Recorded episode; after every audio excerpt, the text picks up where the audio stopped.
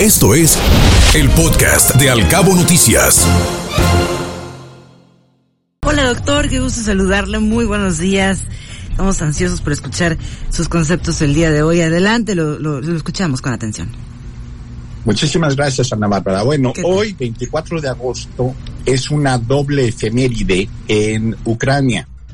Por un lado, se cumplen seis meses de haberse iniciado la invasión rusa el 24 de febrero, hace exactamente seis meses, lo cual ha llevado a que se hagan muchos análisis sobre lo que ha ocurrido, no solamente allá, sino cómo ha afectado también al mundo entero.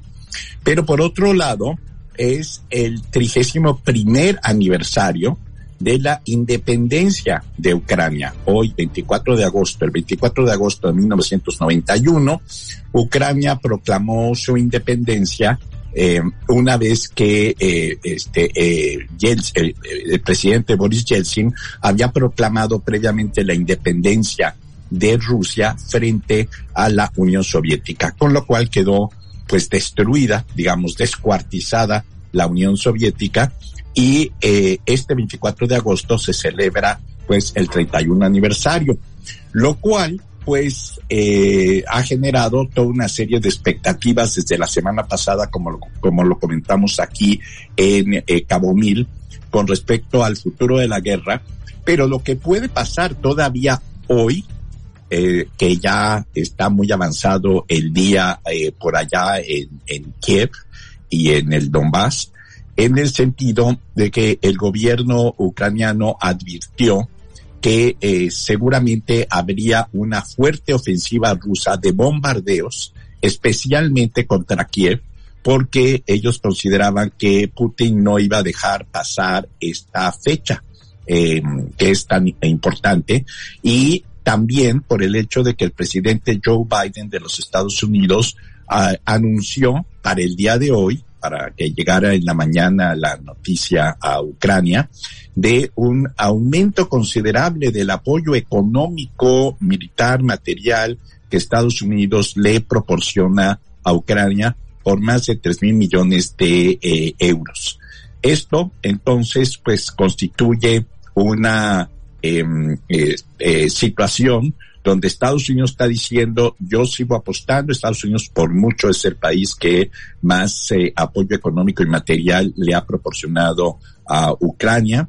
Eh, aunque medido en términos de porcentaje de Producto Interno Bruto, no es tanto. Los países que más esfuerzos hacen por apoyar a Ucrania son eh, pequeños países con fronteras territoriales como Letonia, Estonia, Lituania, este, Polonia, y, eh, pero, pues por supuesto son porcentajes muy pequeños comparados con el inmenso apoyo militar y económico que Estados Unidos le ha proporcionado a el gobierno de Vladimir Zelensky para que se defiendan pues de la invasión rusa.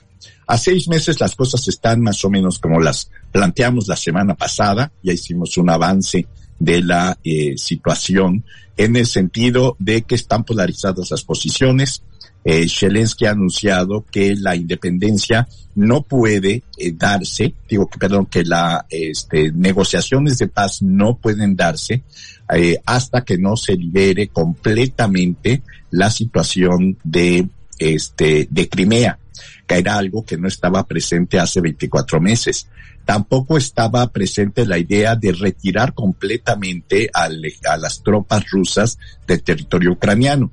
Son, son objetivos muy ambiciosos, pero una de las razones por las cuales queda justificado incluso ante el derecho internacional la posición de Zelensky para cerrar la puerta a negociar es la muerte de civiles en genocidios en la región de Kiev como Bucha, Irpin, Borodinyanka, así como bombardeos contra estaciones de tren en Karamastok, centros comerciales en Kremenchuk, zonas residenciales en Vinicia, además de los asedios objetivos de guerra como las ciudades de Gerson, Mariupol o Kharkov.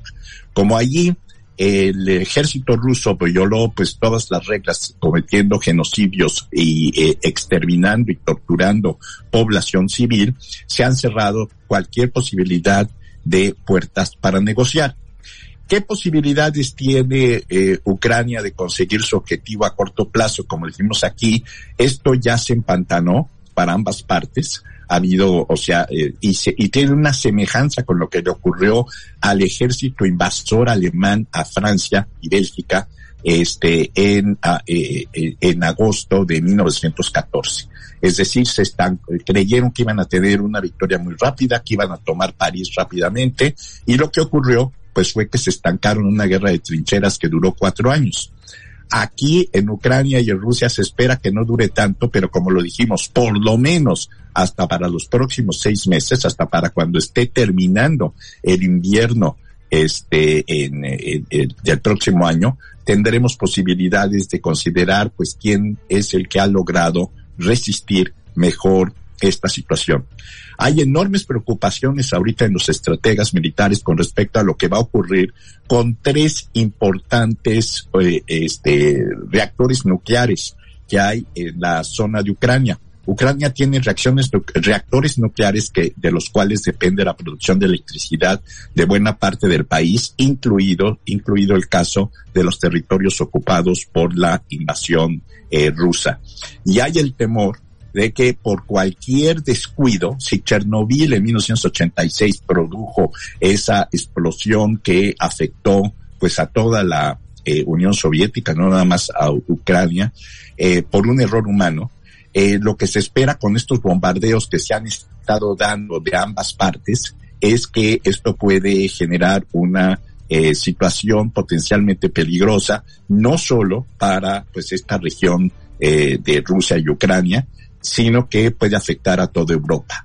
Es decir, las radiaciones en caso de una explosión no controlada de estos reactores nucleares puede eh, provocar, puede llegar a, a, Europa Occidental, puede llegar hasta Francia en función, pues en fin, de eh, vientos y otros eh, fenómenos eh, climatológicos.